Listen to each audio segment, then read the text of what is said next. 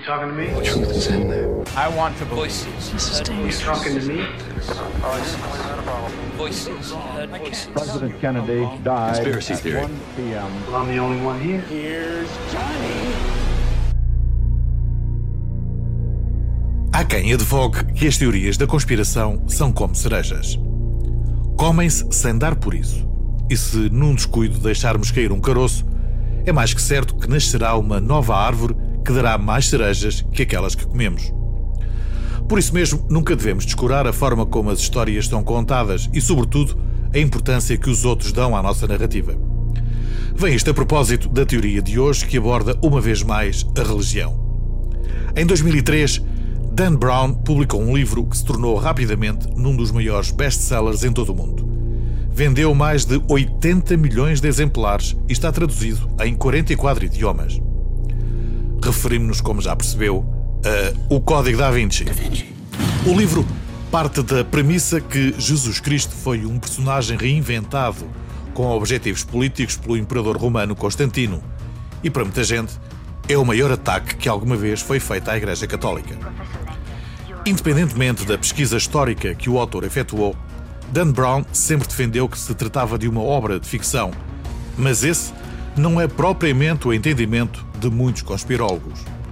A começar por Mark Sinclair, que em 2006 publicou a obra A Conspiração da Vinci. Para este autor, a melhor forma de ocultar uma verdade é fazê-la emergir, e por isso mesmo o livro de Dan Brown é apenas uma estratégia que visa dissimular o maior dos segredos, aquele que é capaz de destabilizar de modo irreversível a ordem mundial. Abrimos aqui um parênteses para relembrar que o neozelandês Gregory Hallett defende que o maior segredo da Igreja Católica é outro, e foi-lhe confiado quando vivia em clausura numa gruta no Algarve. Gregory acredita que Jesus Cristo não era um, mas sim duas pessoas. Eram primos, viveram em Estói, cidade que se situa no município de Faro, e foi aí que os dois escreveram o livro do Apocalipse. Se quiser saber mais, ouça o episódio número 10 do Teorias. Mas voltemos ao Código da Vinci. No livro, Dan Brown insinua que Jesus teve um casamento secreto com Maria Madalena e que esse simples facto alterou toda a narrativa bíblica, tendo sido aproveitada por Constantino, que assim se aproveitou da sua influência para modelar a face do cristianismo, tal como hoje o conhecemos. Em 312, e na véspera de uma importante batalha, Constantino revelou ter visto uma imagem brilhante de uma cruz no céu com a frase: Por este sinal conquistarás. Sentindo-se abençoado, mandou gravar a frase nos escudos dos soldados. No dia seguinte, avançou contra o seu opositor e venceu a batalha, tornando-se assim o único imperador no Ocidente. Constantino foi o primeiro imperador romano a converter-se ao cristianismo, transformando todo o Império Pagão num Império Cristão. Pela primeira vez em quase 300 anos, os cristãos deixaram assim de ser perseguidos por causa da sua fé.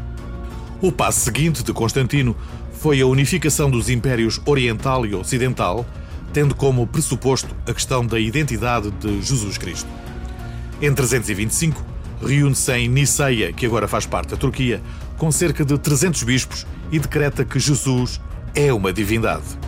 De salientar que até ao concílio de Niceia, Jesus era encarado como um mortal, apesar de alguns teólogos sempre terem defendido o contrário.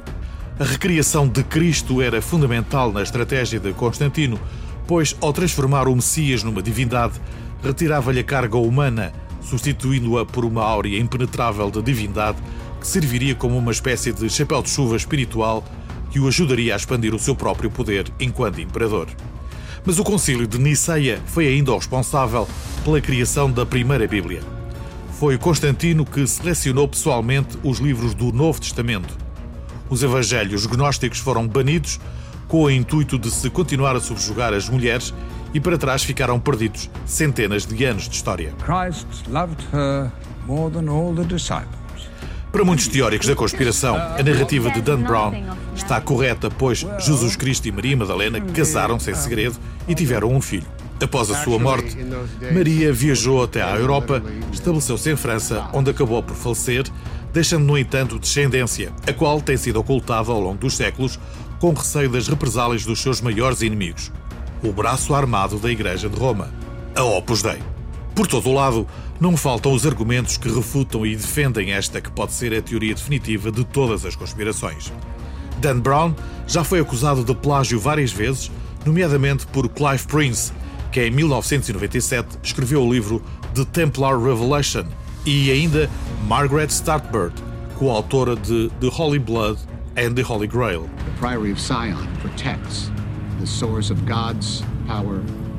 Para muitos, a salvação do mundo reside no Priorado de Sião, a organização super secreta que tem como única responsabilidade preservar a linhagem de Jesus Cristo. Será que a surpreendente narrativa de Dan Brown é verdadeira? Ou será apenas parte de um bom livro de conspiração? Estas são questões preocupantes que, por certo, merecem uma reflexão séria e despojada de preconceitos religiosos.